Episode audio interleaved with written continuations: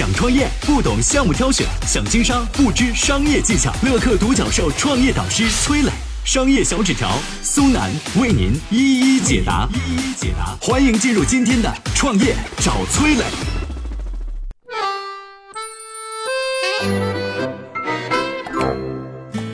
苹果在蒂姆·库克手里市值增长一万亿。作为乔布斯接班人，库克是如何领导苹果的？他都做了些什么呢？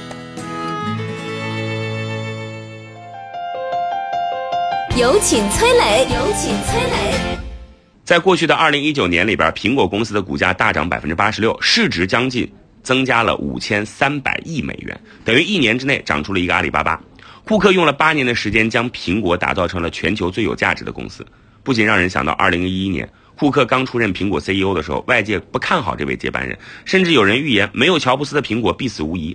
但库克如今的成绩足以让大多数人闭嘴了。乔布斯在世时，苹果公司的市值是三千四百亿美金。二零一九年，苹果的市值已经达到了一点三万亿美金。苹果在库克手里边的八年，市值增长了将近一万亿。今天我们就来说说继承者库克是如何领导苹果的。库克出生在一个普通的工人家庭，大学毕业之后去了 IBM，这是一家国际商业机器人公司。库克在里边从事供应链管理。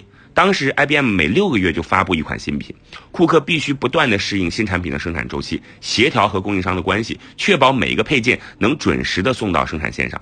在这个高压的岗位上，库克不断的升级自己的运营管理能力，这为他日后进入苹果公司埋下了伏笔。我们都知道啊，乔布斯虽然是苹果的创始人，但是他曾经被迫离开苹果长达九年，直到一九九六年苹果濒临破产，乔布斯才重新回到苹果公司。重返苹果的乔布斯花了很长的时间，才找到了苹果公司衰落的症结所在。原来问题就是出在供应链管理上。当时苹果的供应链有多混乱呢？我举两个例子，大家就知道了。一九九三年，苹果高估了一款产品的销量，库存积压，损失严重。到了一九九五年，苹果推出另一款产品 Pro Max，这本来是苹果给竞争对手准备的一记重拳，但在交付的时候出了岔子，十亿美元订单摆在眼前，却因为公司低估了产品的销量，库存不足，无法应付。这个事件啊，被供应链文摘评为史上最大的供应链灾难之一。认识到这个问题的乔布斯决定对苹果的供应链系统进行改造和升级。这时候，有着多年供应链管理经验的迪姆·库克进入了乔布斯的视野。一九九八年三月，库克接受乔布斯的邀请，进入苹果公司担任全球运营高级副总裁，负责苹果供应链管理工作。事实证明，乔布斯把库克招进苹果是一个无比正确的选择。库克加入苹果仅仅七个月，就把产品的库存期从三十天缩短到了六天。他引进当时最先进的企业资源规划系统，打通了苹果的内外部供应链系统。这个举动让苹果的运营团队可以从高空鸟瞰整个供应链系统，并且可以随时进行调整。就这样，困扰苹果多年的运营难题终于得以解决了。库克在接管苹果之后又做了哪些事儿呢？接下来我们有请商业小纸条。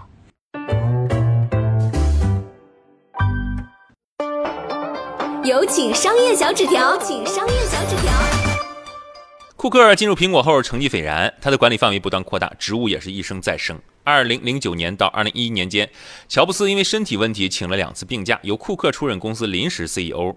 二零一一年八月，库克正式接任 CEO 的职位，但是苹果投资人、员工和果粉们都不看好库克，甚至有媒体公开表示说，没有乔布斯的苹果注定要完蛋啊！在苹果员工心里呢，乔布斯是一个神一般的存在。作为乔布斯的继任者，库克的压力可想而知。库克上任之后做了两件事儿，成功的帮他在公司站稳脚跟儿。第一件事呢是炒掉了苹果曾经的功臣福斯托。你要知道啊，这福斯托呢是跟乔布斯并肩打天下的战友啊，元老啊，是吧？库克为啥把人炒了呢？原来福斯托负责的两个项目，人工智能程序 Siri 和苹果地图都出了大问题，特别是苹果地图把用户导航导到飞机跑道上啊，这么重要的项目出了问题，用户很不满意。库克要求福斯托给公众道歉，但是福斯托人拒绝了。最终呢，库克自己出面向用户道歉，并且请福斯托马上走人。这举动博得了苹果内部员工一片叫好。原来呀，福斯托仗着自己是老臣，玩弄权术，很早就引起了同事们的不满。库克干的第二件事呢，就是推动供应商改善员工的工作生活条件。当时《纽约时报》发表了一篇报道，说苹果供应商的工人吃住条件差，工作时间长，福利待遇低。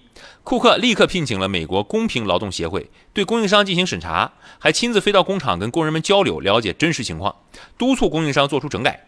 库克的这一系列动作，成功的帮助他俘获了人心。在库克接手苹果之前，乔布斯已经把苹果打造成一家成功的公司了。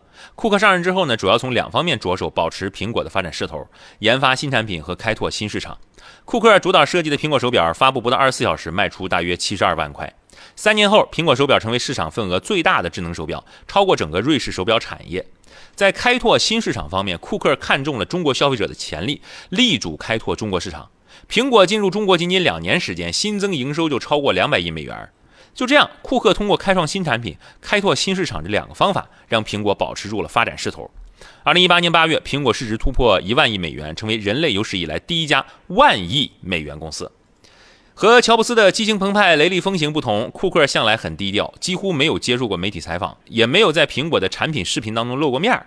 但是在捍卫苹果价值观方面，库克可以说是寸步不让。乔布斯时代，苹果对用户隐私其实没有太多关注，但库克时代的苹果呢，每次软件硬件的更新呢，都会加强对用户隐私的保护。